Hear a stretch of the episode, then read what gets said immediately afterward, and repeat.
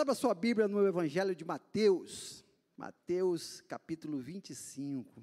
Nós estamos falando sobre a compaixão, né? esse tema tão arcaico, tão de, é, desatualizado do nosso tempo, da nossa era, e é o tema da nossa campanha de missões. Vamos pensar hoje a compaixão no reino, porque o reino é o tema do ano, que nós estamos pensando durante todo esse ano aqui. Que é o reino? O que é o reino? Então, nós vamos ver a compaixão no reino, vai ser a nossa reflexão desta noite. Mateus capítulo 25, a partir do versículo 31. Quem achou, diga amém. Quem não achou, diga EBD.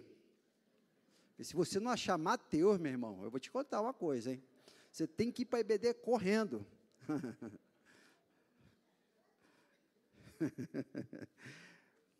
Quando vier o filho do homem na sua majestade e todos os anjos com ele, então se assentará no trono da sua glória, e todas as nações serão reunidas em sua presença, e ele separará uns dos outros, como o pastor separa os cabritos das ovelhas, e porá as ovelhas à sua direita, mas os cabritos à esquerda. Então dirá o rei aos que estiverem à sua direita: Vinde bendito do meu Pai, entrai na posse do reino que está preparado desde a fundação do mundo. Porque tive fome, me deste de comer, tive sede, me deste de beber. Era forasteiro e me hospedaste. Estava nu e me vestiste.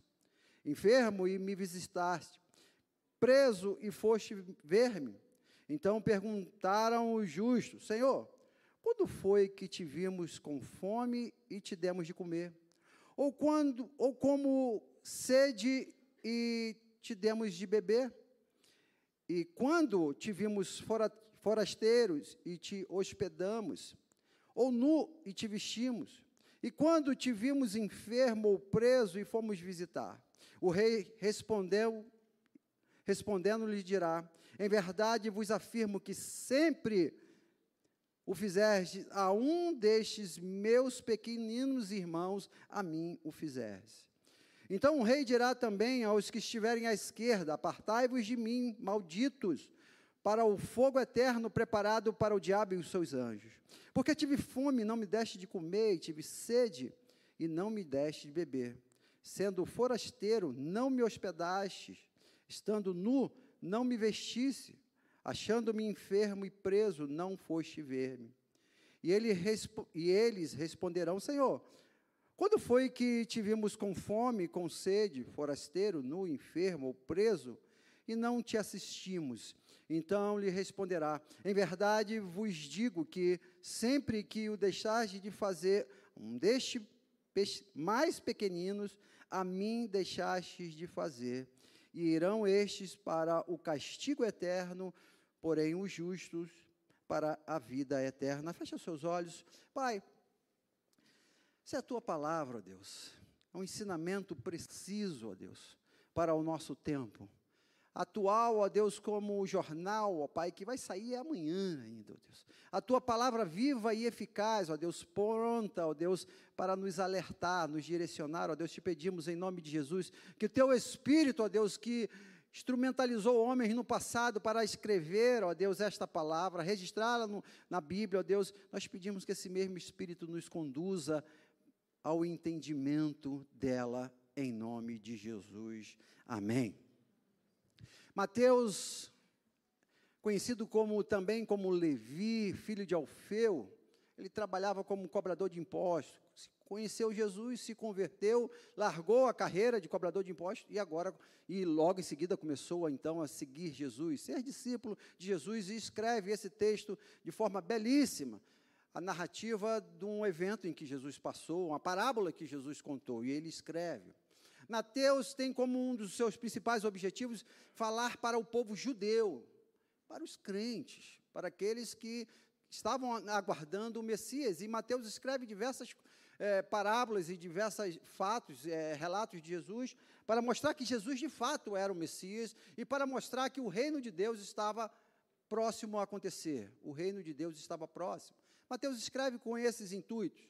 Então, aqui o livro de Mateus, se você voltar um pouquinho, no capítulo 23, 24, Jesus está falando ali sobre o final dos tempos. É uma espécie de mini apocalipse, Mateus 24. Em Mateus 25, esse que nós acabamos de ler, Jesus vai trazer ali a preparação da sua volta e a sua volta. Esse é o contexto do texto. Entendermos o que Jesus queria mostrar para aquele povo. Aquele povo estava aguardando a vinda do Messias. Jesus passa por três anos falando como seria esse Messias, que era ele mesmo. E aí, no final da sua carreira, ele já está caminhando para a cruz. Ele traz essa palavra aqui para os seus discípulos, mostrando o que, que haveria de acontecer em breve. E esse texto, antecedendo aí é, é, a crucificação de Cristo, nós vamos aprender algumas coisas sobre o reino e sobre a compaixão. Esse texto é um texto maravilhoso. Falamos semana passada sobre Viva a Compaixão em cima de Isaías. Se você não viu, vai na internet, coloque lá Viva a Compaixão no nosso canal SubPP. Aproveite de não deixe, de esquecer de botar o seu like lá. É. Inscreva no nosso canal. né? Não esqueça de você chegar em casa também. Agora não, mas em casa vai lá, assista o, o nosso culto é, e deixe lá o seu joinha, né? Maravilha. Hoje o pastor também tem que ser, né, nesse negócio aí, é, como é que dá o nome? Influência? Como é que é? Youtuber, ah, também, vamos pregar Jesus, vamos falar Jesus, epa. é o YouTube hoje aí, vamos lá. Então Jesus estava falando aqui sobre, nesse texto que acabamos de ler agora especificamente, sobre a volta dele, que coisa maravilhosa. Primeira coisa que eu queria falar para você, você que chegou aqui, quem sabe, meio desavisado, entrou, viu uma porta ali aberta, eu vou lá, tem um monte de gente, vou lá. Né, às vezes a gente faz isso. Jesus vai voltar. Aleluia.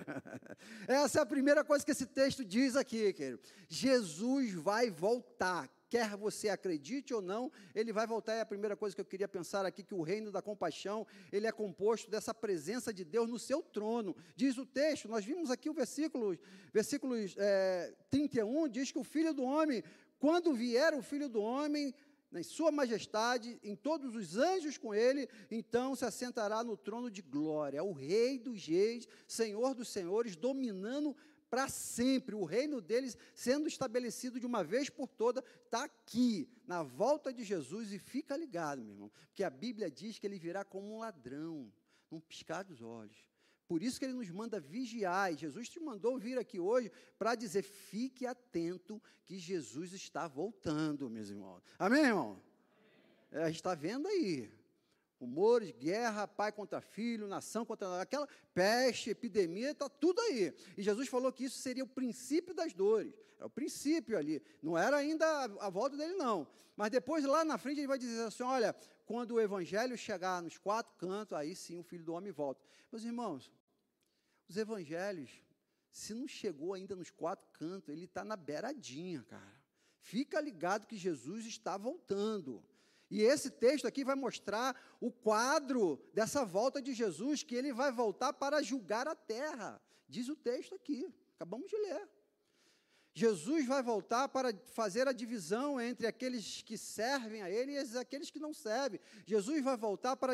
Aqui o texto vai dizer, disse, o que nós acabamos de ler, que Ele vai fazer a separação entre as ovelhas e os cabritos. É uma analogia, uma parábola de Jesus mostrando que ele vai separar os bons e os maus. Eu queria pensar com você a primeira coisa aqui nesse texto, para viver a compaixão, a compaixão do reino, nós precisamos estar atentos que Jesus vai voltar e ele vai voltar para um julgamento, porque o seu reino é um reino de justiça. Aleluia! A justiça. Jesus está voltando para fazer justiça na terra. Meus irmãos, olha, nós estamos é, entend precisamos entender a compaixão, porque o mundo carece da compaixão, desse, disso que nós já falamos semana passada, o alimentar o, o, o faminto e ajudar o que está sofrendo. Compaixão é isso. É com paixão, é nós estarmos juntos com aqueles que sofrem. O mundo carece disso e as pessoas estão sofrendo e precisando de que a igreja do Senhor Jesus Cristo se una a esses que estão sofrendo com atitudes de compaixão. É, é a síntese, é o resumo desse texto. Mas o que precisa ficar muito claro na nossa cabeça que essa compaixão ou não compaixão vai passar por um critério de Deus, onde ele vai fazer justiça e vai separar daqueles que têm compaixão e daqueles que não têm compaixão. É a justiça de Deus. Porque, meus irmãos, se nós formos olhar pelo mundo afora, na história da humanidade, nós vamos perceber um povo que sofre, e nós podemos chamá-los de pobres. Os pobres sofrem demais. Talvez você conheça um. Se você não conhece, vou te apresentar um pobre. Desculpa. Você está olhando para ele, viu? O mundo está cheio de pessoas que sofrem na pobreza. Pobreza, sério. E Jesus, o reino de Deus, ele veio para os pobres. Ele, ele diz lá no, no capítulo é, 4 de Lucas: Jesus veio para instalar o reino de Deus para os pobres, para a gente, para você. Estudando é, a pobreza no mundo, gente, isso, infelizmente, não tem nada de engraçado. Porque o sofrimento da humanidade, ela gira em torno da escassez de recursos. A escassez de oportunidade, a depender da onde você nasceu e da geografia em que você foi criado, essa escassez ela se multiplica em centenas, centenas de vezes. Então nós vamos perceber que Jesus traz uma mensagem para um povo que sofre com esse viés da escassez, da pobreza. Igreja do Senhor Jesus Cristo, nós estamos num ambiente favorecido, que é o centro, a capital do país. Alguns dessas marcas que Jesus traz aqui, nós talvez alguns jovens aqui nunca nem ouviu falar, não sabe nem o que é fome, a não ser numa quando chega em casa, fala assim, mãe, estou morrendo de fome. Né? É nada, não sabe o que é morrer de fome, cara. Desnutrição, não sabe o que é, é passar realmente uma carência ali, ver uma pessoa minguando de fome. Nós não fazemos parte dessa, felizmente, desse recorte social aqui em Brasília. Mas Jesus ele está mostrando aqui nesse texto que ele vai voltar e com o olhar dele para julgar a terra e para fazer justiça na terra. Meus irmãos, como eu disse agora há pouco, eh, estava fazendo algumas pesquisas né, sobre a, a, fome no mundo, e basicamente a causa das causas, segundo alguns sociólogos, é a injustiça, cara. Não é a, a, a, geografia, porque por mais que a gente pense assim, não, mas a África e tal, mas se você chegar ali em determinados solos da África, são solos riquíssimos que só o que falta ali, que talvez esteja faltando ali, é uma, é uma, uma instrução para o povo, quem sabe, ou então é, é, é, é, uma política de distribuição de renda, alguma coisa que vai fazer com que aquele povo, é, não simplesmente por causa da geografia, sofra. Mas a causa das causas está na corrupção, meus irmãos, na maldade do homem, daquele que tem e quer mais, cara. Essa é a grande causa, e é essa causa que Jesus quer combater aqui nesse texto. É, havia uma disparidade no século passado entre os mais ricos e os mais pobres de quatro vezes de diferença. Por exemplo, é, um ganhava quatro dólares e o outro ganhava um dólar, mais pobre. Era essa de quatro vezes diferença de um para o outro. Um ganhava 100 dólares, o outro ganhava é, é, 25 dólares. Hoje, a disparidade está de 75 por 1. Os países mais ricos ganham 75 e os mais pobres 1 dólar. Há cerca de um bilhão de pessoas, ou mais de um bilhão de pessoas no mundo, que vivem com apenas um dólar por dia. Pensou nisso? Cinco reais, cinco, seis reais por dia.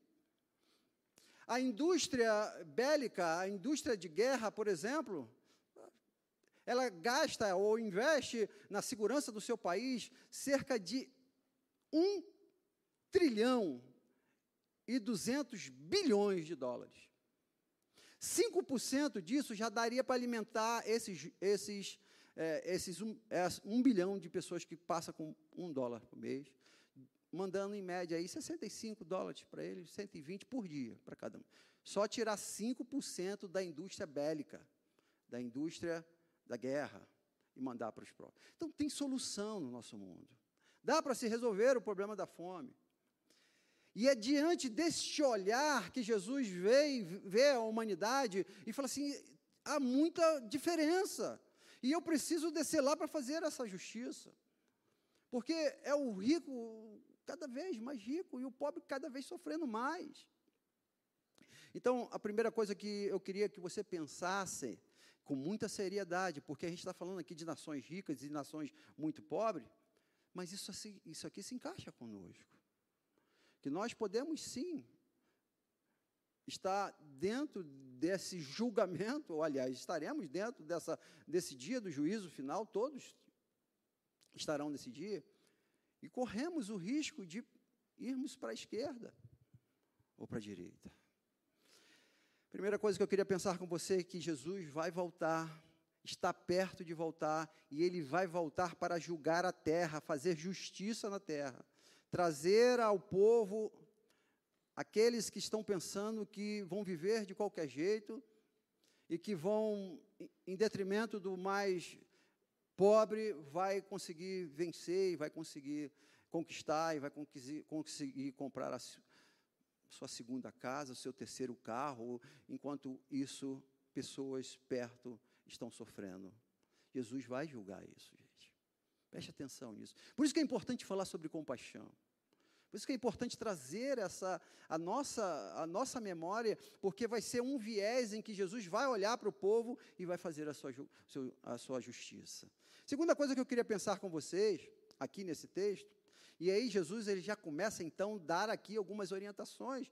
A partir do versículo 34 e 36, 34 ao 36, ele diz: "Então dirá o rei, o soberano, aquele que comanda, aquele que vai fazer justiça na terra, aos que estiverem à sua direita: Vinde bendito do meu Pai, entrai pela entrai na posse do reino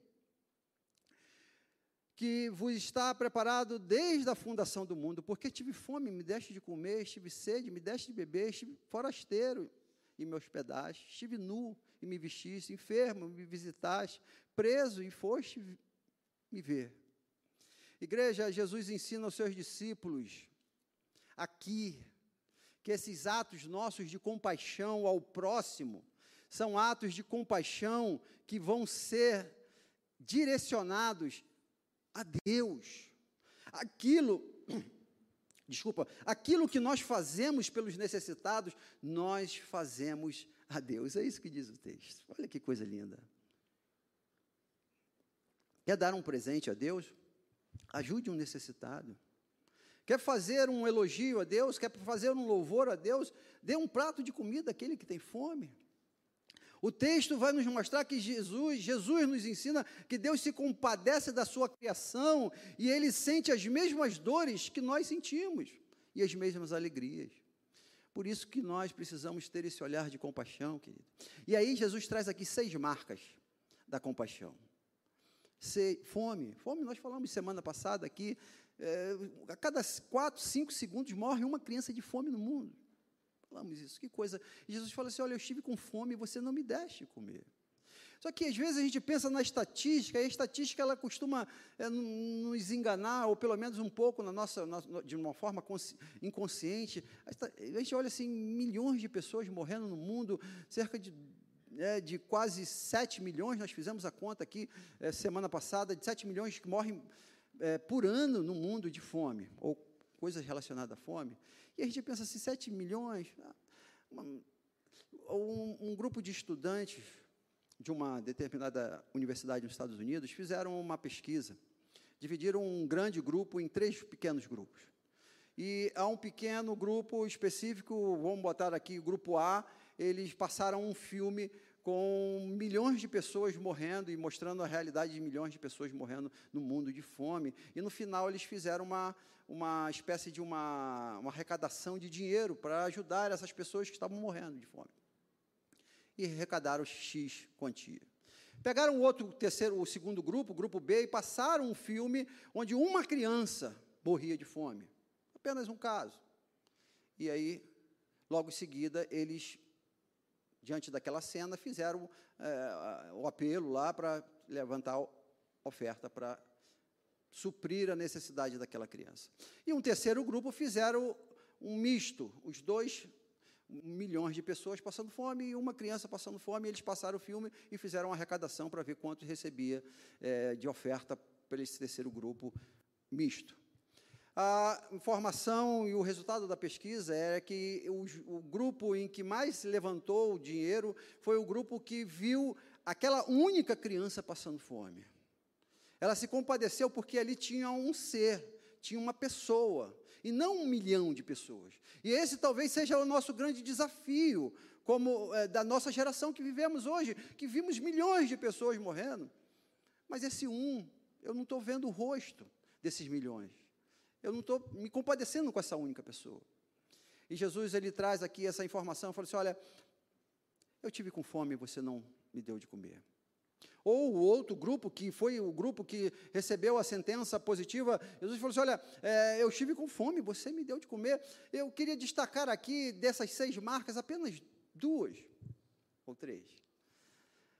Segunda, a, a marca que eu queria destacar aqui é a sede, gente. Jesus falou: Eu estive com sede e você me deu de beber. Que coisa fantástica e completamente é, é, fora do nosso, da compreensão da gente que mora aqui nas grandes capitais, no nosso tempo hoje. Sentir sede, coisa estranha. Eu chego em casa, eu vou ali atrás, tem um bebedouro, né? É, a gente bebe água o tempo todo. Não fazemos parte desse ambiente onde a água é escassa. Então não temos muita compreensão, mas é, é, há uma estatística que diz que metade dos leitos dos hospitais ocupados hoje no mundo são ocupados por pessoas com doenças em decorrência à água contaminada, ou a falta de água limpa, ou a falta de tratamento dessa água, já no esgoto ou na água que você bebe como potável. Metade dos leitos no mundo. Jesus fala: olha, se preocupe com a água, se preocupe. No ambiente de Jesus, a água era um, um, um, algo muito escasso, e hoje a gente tem a facilidade da água e não tem a plena compreensão disso que Jesus estava chamando a pensar. É, eu fico imaginando a alegria pastor daí, permite citá-lo como exemplo, pastor daí fura poços aí por aí, pelo Brasil afora, né? Chega naquele sertãozão lá, né, ele já me mostrou uma, uma, um vídeo, e de repente sai aquela água, a alegria que deve ser para aquela comunidade, né? Deus seja louvado por isso. E é Jesus nos chamando a levar a água. Jesus nos chamando a levar a, a, a atenção àqueles que, que estão enfermos. Os irmãos, A doença é algo que traz uma desestrutura imensa no, no ser, ser humano. Você está aí com saúde, bem, andando, de repente dá aquela dor de cabeça, dá aquela. Eh, Jesus falou assim: Olha, eu estive enfermo e eu fiquei lá sozinho. Você não foi lá me visitar. A importância de você e eu é, botarmos na nossa agenda a, a visita àquelas pessoas que estão passando por dificuldade na sua saúde. Fiz uma pesquisa também é, essa semana, e as três doenças que mais matam no mundo, segundo essa pesquisa, é malária, tuberculose e a AIDS. Também outros, é, é, uma situação completamente diferente de Brasília, pelo menos aparentemente. Não sei se você já viu alguém né, com malária aqui em Brasília, né? Eu, pelo menos, nunca vi. Tuberculose, muito pouco. Né? É, é, é, é, AIDS, talvez. Mas esses três grupos de doença matam mais de 6 milhões de pessoas por ano. Na África, por exemplo, a, a AIDS está matando. Tá, é, tem, tem lugares lá com mais de 20% da população aidética. Está aí, gente pessoas doentes necessitando da nossa ação, necessitando do nosso, da nossa oração, necessitando da nossa visita, necessitando do nosso empenho financeiro para ajudar esse tipo de gente. Pessoas que estão sofrendo, doentes no, ano, no, no mundo inteiro. Eu queria, é, desses, desses destaque que Jesus traz aqui, desses seis destaques, ele falou do doente, ele falou daqueles que estavam com.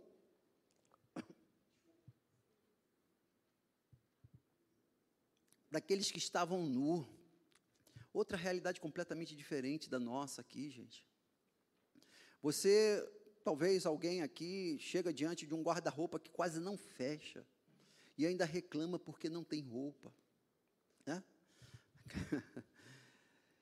Jesus nos mostra que existem pessoas precisando dar uma ação de misericórdia sobre a vida delas. Gente, de uma forma tão simples e tão fácil.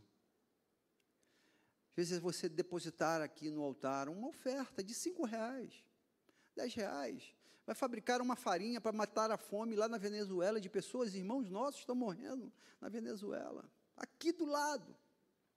Pessoas no Haiti, nós temos membros dessa igreja que foram no Haiti, lá na missão da ONU, várias pessoas aqui viram a fome lá no Haiti. O mundo sofre hoje dessas enfermidades que nós não temos acesso. Deus seja louvado por isso, porque o seu filho não passa fome, porque a, a, a, o seu armário está lá cheio de roupa, quem sabe você está aí com saúde. Deus seja louvado pela sua vida, mas Deus nos chama a fazer isso pelo outro, porque ao fazer isso pelo outro, você está fazendo isso para Deus. Essa é a segunda coisa que eu queria pensar com você. Atos de misericórdia que Deus nos chama a fazer, é porque quando você faz isso por alguém, você está fazendo isso por Deus. Na África, nós temos cerca de 15 milhões de crianças órfãos por conta da AIDS. 15 milhões. Eu preparei um vídeo aí para passar de Guiné-Bissau, em Bafatá, mas eu, eu, depois eu posso soltar no grupo de um jovem lá da Escola Batista de Guiné-Bissau, órfão, que foi acolhido pela nossa escola, a Escola Batista de Guiné-Bissau, essa que nós estamos enviando o uniforme para lá. E ele conta, ele dá o seu testemunho de que a igreja o acolheu, o abraçou, o educou, é, e hoje ele está indo para a universidade. Deus seja louvado por isso. Órfão, que não tem, não tinha ali nenhum recurso, ninguém por ele, e a igreja, você, que oferta, você que ajuda Guiné-Bissau, Bafatá, já tem abençoado tantas pessoas naquele lugar. Igreja, é um critério em que Jesus vai julgar o mundo, é o critério que ele traz aqui de uma forma muito clara, que é uma forma de que nós podemos fazer algo é, pelo próximo e, consequentemente, nós estamos fazendo isso a Deus. E a terceira coisa que eu queria encerrar aqui a nossa reflexão nesta noite. Viver a compaixão, a compaixão do reino. Versículos 37 ao 40, ele diz assim: Então perguntarão os justos, Senhor, quando foi que te vimos com fome, te demos de comer, com sede, te demos de beber? Quando te vimos forasteiro e te hospedamos, nu te vestimos? Quando te vimos enfermo e preso e fomos te visitar, o rei respondendo lhe dirá: Em verdade vos afirmo que sempre que o fizeste a um destes pequeninos irmãos, a mim, fiz, a mim o fizeste. E ele diz: Vinde, benditos do meu Pai. Terceira coisa que eu queria destacar nesse texto, nessa parábola de Jesus, é que viver a compaixão do reino, por meio da compaixão do reino, nós vamos poder ser evidenciados daqueles que serão salvos. Meus irmãos, isso é tão forte e é tão profundo, porque nós vivemos num tempo em que a palavra inferno e céu, ou as palavras, elas não estão sendo mais faladas no nosso meio por conta do politicamente correto. Não se dá mais para falar que uma pessoa vai para o inferno. É tão grosseiro isso, mas a Bíblia e Jesus está falando que essas pessoas que não viverem de acordo com a justiça do reino, as pessoas que não tiverem um coração apto para ajudar o seu semelhante e, consequentemente, fazendo algo a Deus, serão conduzidas ao inferno. Pararmos e pensarmos nisso hoje, porque isso aqui tra traz um espanto para os dois grupos. Os dois grupos chegam diante de Jesus e falam assim: Jesus, mas quando é que isso aconteceu? Eles não estavam cientes daquela situação. Olha que coisa. O texto vai nos mostrar que essas duas atitudes, tanto a de fazer a compaixão, de ter a compaixão e de não ter a compaixão, ela faz parte de como se fosse um estilo de vida daquele que é e daquele que não é salvo. Não é, entenda bem, queridos, em nome de Jesus, não faça confusão na sua mente que Jesus está nos chamando para fazer obra e por meio da obra nós seremos salvos. Não é isso que o texto diz. O texto diz que aqueles que fazem a obra, aqueles que estão fazendo a obra do Senhor, eles vão ter, eles, é, aqueles que serão salvos, eles serão evidenciados, evidenciados por aqueles que serão salvos. É um pouco diferente. Não é que eu, sou, eu, eu vou ser salvo por fazer a obra, mas eu faço a obra porque eu sou salvo. É isso que diz a texto. Eu ajudo as pessoas porque eu sou salvo porque eu vou para o céu, porque eu fui alcançado por Jesus Cristo. E um tempo atrás, a gente tinha uma, uma, uma ideia, há muito tempo atrás, era a ideia de você ser, era a importância de você ser algo. Depois de um tempo, é, houve uma, com o crescimento do capitalismo, principalmente, as pessoas não precisavam mais tanto ser, elas precisavam ter. E era o ter em detrimento do ser. Se você tivesse, você seria, era o, o entendimento de um tempo passado. Hoje já mudou. Hoje não é mais ter, é parecer ter. É o suficiente. Então você vai para a rede social, você vai para, para, para, para o Facebook. Fala disso, deixa eu fazer um parênteses aqui, gente, rapidinho. Eu fui banido do Facebook. Entendi por quê, cara. entrei na minha página lá, você está zerado, eu não sei. Eu, por um lado, eu fiquei feliz, sabe? Falei, é um elogio. Se você está do Facebook, você está. Foi, foi uma benção que você me fez me tirar daquele negócio, viu? Eles têm uns negócios aí agora, aí, tem umas políticas aí. Eu não sei se foi que eu falei de Jesus, eu, eu não sei o que, que eles fizeram. Não me deram resposta. Me Sua página está suspensa no Facebook. É. Então, hoje, é, voltando aqui, hoje é, é, a pessoa não precisa mais ter, ela precisa parecer ter. E aqui Jesus nos chama a ser servos de Deus. E esse ser vai evidenciar aquilo que nós fazemos, pelo aquilo que nós somos. Aquele que não fazia, ele falou, mas Senhor, como é que, eh, como é que eu fiz? Eu não fiz isso.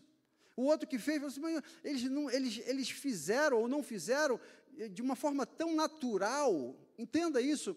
É, eles ajudaram o outro e abençoaram o outro, deram de comer a Deus de uma forma tão natural que eles não perceberam, porque isso estava na essência deles.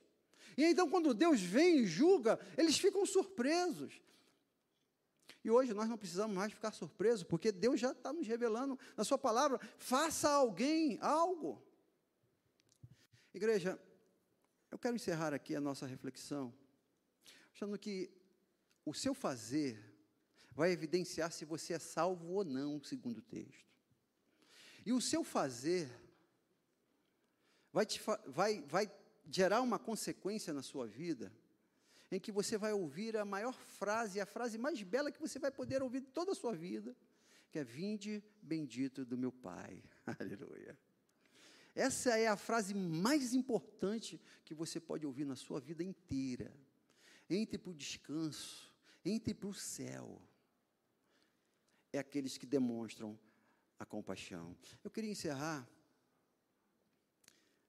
contando aqui um testemunho. Sei que a Bíblia ela nos dá a orientação de que se você for ajudar alguém, é, não toque trombeta e nem a sua mão direita saiba que é a esquerda, a gente sabe tudo isso. Mas aqui, entenda bem, queridos, como uma espécie de testemunho, a igreja precisa testemunhar. O mal está aí, testemunhando o mal 24 horas na televisão, e a igreja do Senhor Jesus Cristo precisa mostrar aquilo que está fazendo com toda a humildade. Essa semana nós pregamos a semana passada sobre a compaixão e Deus eu falei para vocês aqui, Deus me judiou, assim, bateu e bateu com força sobre a compaixão. E durante essa semana em oração, Senhor, quem o Senhor quer que eu abençoe? Quem o Senhor, o que, que eu posso fazer pelo meu próximo? E Deus me trouxe uma, a memória uma pessoa. Falei aqui no púlpito, olha, talvez uh, Deus quer que você abençoe outra pessoa de outro estado, e Deus me chamou isso à memória. E confesso aos irmãos que eu não estava no melhor época da minha vida financeiramente para fazer algo por alguém. Não estava. E aí orei ao Senhor, falei, Senhor, eu queria ajudar fulano, mas o Senhor sabe que a situação não está muito legal. Eu tenho aí alguns, algumas pessoas que, que eu atendo e que ainda estão atrasadas né, no pagamento. Se eu pudesse fazer com que elas me pagassem, eu me comprometo aqui com o Senhor de dar metade daquilo que eu recebi para essa pessoa. Fiz isso, fiz essa oração no meu quarto. Meus irmãos, eu fui para a sala, bem a oração, fui para a sala. Cheguei lá, meu celular lá com um pix. na hora, cara. Uma pessoa que me devia, na hora, ela me pagou. Como é que Deus, Ele está interessado nisso, cara. Eu falei, Senhor, que coisa linda, Deus. Foi um valor só para ter testemunho ficar aqui, 360 reais não é muita coisa, cara. Né? Mas para uma pessoa que está na luta. E eu liguei para ela, falei assim: olha, me passa seu Pix aí, que eu vou te fazer um depósito aí de 200 reais. Mas por quê? Deus aqui, contei a história para mim. Oh, que alegria. A alegria dessa pessoa, e, e eu tenho certeza que não se compara com a alegria que eu senti na hora, cara. Receber uma resposta de Deus diante daquilo que a gente estava pregando, de poder ajudar uma pessoa lá no outro, outro estado. E interessante que não acabou aí, cara. Logo em seguida, o meu telefone toca de novo. Eu falei, agora é a bênção, Deus, agora vai vir a bênção, né? Eu falei para vocês, isso aqui é carne, viu, gente? É, só, é carne. Eu falei, agora vem a bênção. Era um pastor me ligando. O pastor Flávio, tudo bem? Foi tudo bem. Eu falei, rapaz, tá bem não, cara. Eu estou precisando de uma ajuda. Falei, ainda bem que eu não dei tudo para o outro, né? Ele, rapaz, eu estou precisando do gás, cara. Do gás. Gente, está aqui, gente. Do nosso lado. Pessoas precisando da gente. Deus quer te usar, cara, para abençoar pessoas aí. E aí eu em oração, disse, Deus, que coisa legal, bacana ajudar as pessoas. E a gente fica ali naquela expectativa, né? Agora, sei lá, agora alguém vai me ajudar aí, né? Já que eu dei quase tudo. Meus irmãos, Deus, Deus é maravilhoso, cara. Esse Deus que a gente serve, Ele é lindo caiu um real na minha conta, só para você ficar, mas também me pedir emprestado, né? mas Deus me levou a ver o que Ele estava fazendo na minha vida, que coisa linda, cara. E que está fazendo na sua vida e que Ele vai usar a minha vida agora para falar da sua vida. Eu cheguei em casa, rapaz, dá vontade de chorar. Eu cheguei em casa, abri a porta da minha casa. E quando eu fui entrando na porta da minha casa, Deus foi ministrando meu coração. Rapaz, você tem uma casa, cara. Você tem um abrigo. Olha o milagre aí, cara. Falei aqui quantas milhões de pessoas têm um abrigo hoje, refugiados. Eu entrei numa casa. Eu abri uma porta, essa casa tem segurança. Quando eu entrei, tinha uma família lá dentro, cara. Tinha uma família lá dentro. Fui caminhando. Entrei num cômodo, tirei a roupa, rodei uma maçaneta, saiu água, cara. saiu água de um chuveiro, uma água forte. milagre, Deus falou assim: olha, outro milagre, água. E tem um botãozinho assim que você mexe, cara. E que a água fica quente, cara. Coisa linda. E a gente não percebe isso, que é milagre de Deus. Quando a gente olha um texto desse, estuda o mundo, pessoas que precisam caminhar horas para buscar um balde num rio, e você roda um negocinho e sai água. Sai dali, enxuguei. Meus irmãos, olha o outro milagre, cara, que Deus mostrou. Eu botei uma roupa limpinha, cara. Linda, cara. É para sair pulando. Deus, obrigado, eu tenho outra muda de roupa. Talvez você não consiga mensurar a grandeza disso. Saí do quarto, fui para um outro cômodo desse abrigo, abri um, uma espécie de um caixote, e lá, lá dentro, tinha comida. Aleluia. Tinha arroz lá, feijão. tinha frutas dentro desse caixote, cara. Coisa linda, gente. Sentei à mesa, fazer a refeição. E Deus ministrando ali meu coração. Você está respirando? Falei, cara. Você tem saúde, cara. Você não precisa de um médico agora, não. nenhum comprimido, nada. Operação, nada.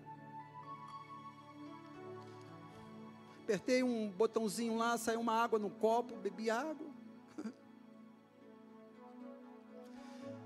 Chamei isso de um milagre nosso de todos os dias. Todos os dias. Temos esse milagre. Milhões de pessoas no planeta não têm esse milagre que você tem. Não tem. E nós temos, e às vezes reclamamos. Reclamamos. Reclamamos de onde nós moramos. Reclamamos da comida, da roupa.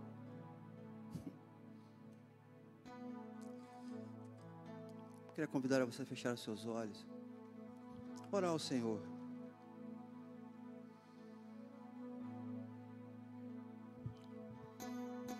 Você tem recebido esse milagre do pão nosso de cada dia?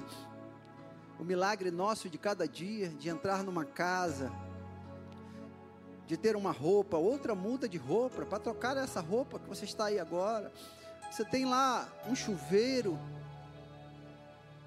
tem uma uma geladeira com frutas.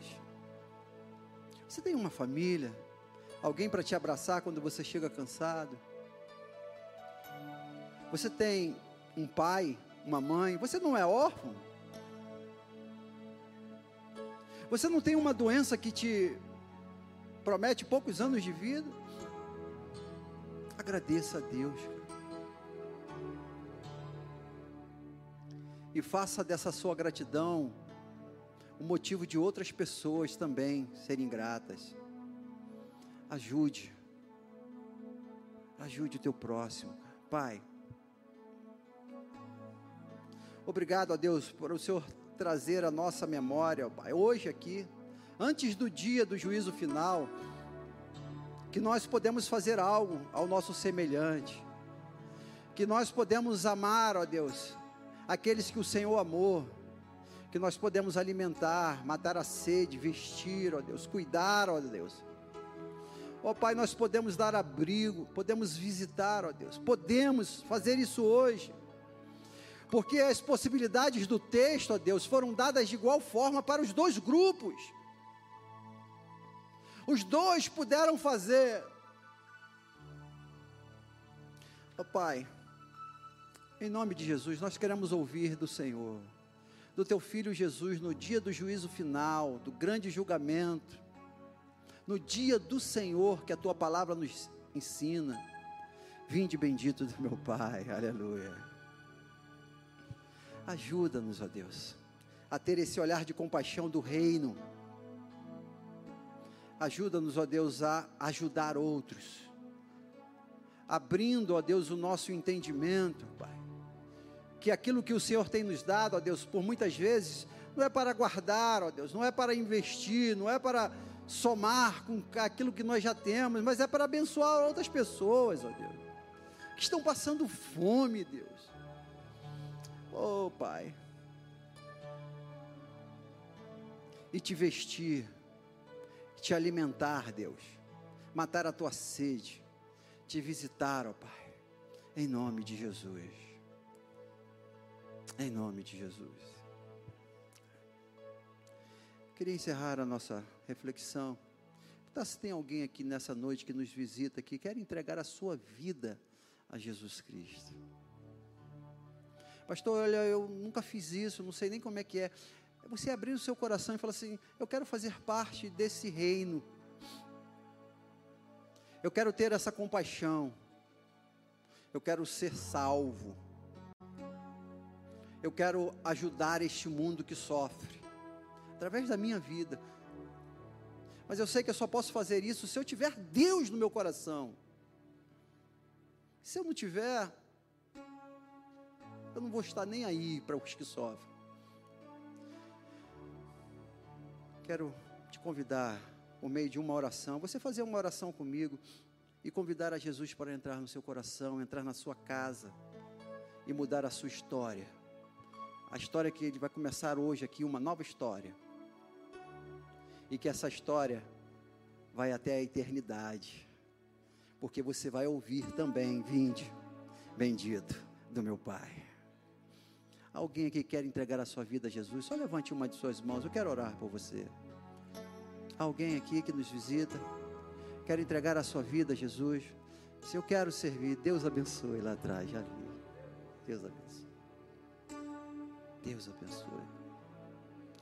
Há mais alguém? quer entregar a sua vida a Jesus Cristo, fazer parte desse exército poderoso que vai para o céu. Essa é a proposta. Mais alguém? Pai, obrigado, Deus, pela tua palavra. Queremos acreditar, ó Deus, que o teu Espírito já convenceu, ó Deus, este povo aqui, ó Deus, eles já fazem parte daqueles que estão simbolizados aqui nesse texto, na direita, ó Deus, as ovelhas, as que têm compaixão do seu próximo, Deus, aqueles que fazem, ó Deus, não porque é obrigação, mas fazem porque foram salvos, porque entenderam que o amor de Cristo, Jesus, hoje aqui na terra, ele é desempenhado por meio das nossas vidas. As mãos e os pés de Jesus estão aqui hoje através das nossas mãos e dos nossos pés. Abençoa, Deus, a tua filha que externou ali agora, Pai, com as mãos levantadas, ó Deus. Pai, em nome de Jesus, cerque com teus anjos, ó Deus. Cele, ó Deus, com o teu nome, ó Deus, no livro da vida, ó Pai. Pai, obrigado por esse culto maravilhoso, por essa palavra, ó Deus. Nós te pedimos, ó Deus, que o Senhor nos dê uma semana, ó Deus, cheia de compaixão, ó Deus, por aqueles que necessitam. Nos ajude a ajudar outros, ó Pai. Nós pedimos isso em nome de Jesus. Amém. Queria recomendar a vocês este livro aqui, cara. A Grande Lacuna. Gente, que livro. Ele vai mexer contigo aí, viu? Mais ainda leia esse livro, A Grande Lacuna, e, e, e é esse aqui, né? Primeiro esse, depois esse aqui. Vamos adorar o Senhor. Eu quero convidar você a ficar de pé. Que o amor de Deus Pai, que a graça salvadora de Jesus Cristo Filho, que a comunhão e as consolações do Espírito Santo de Deus, o nosso doce e eterno consolador, seja com esta igreja e com todo o povo de Deus espalhado em toda a face da terra agora e pelos séculos dos séculos. Amém e amém. Tenham todos uma ótima semana, em nome de Jesus.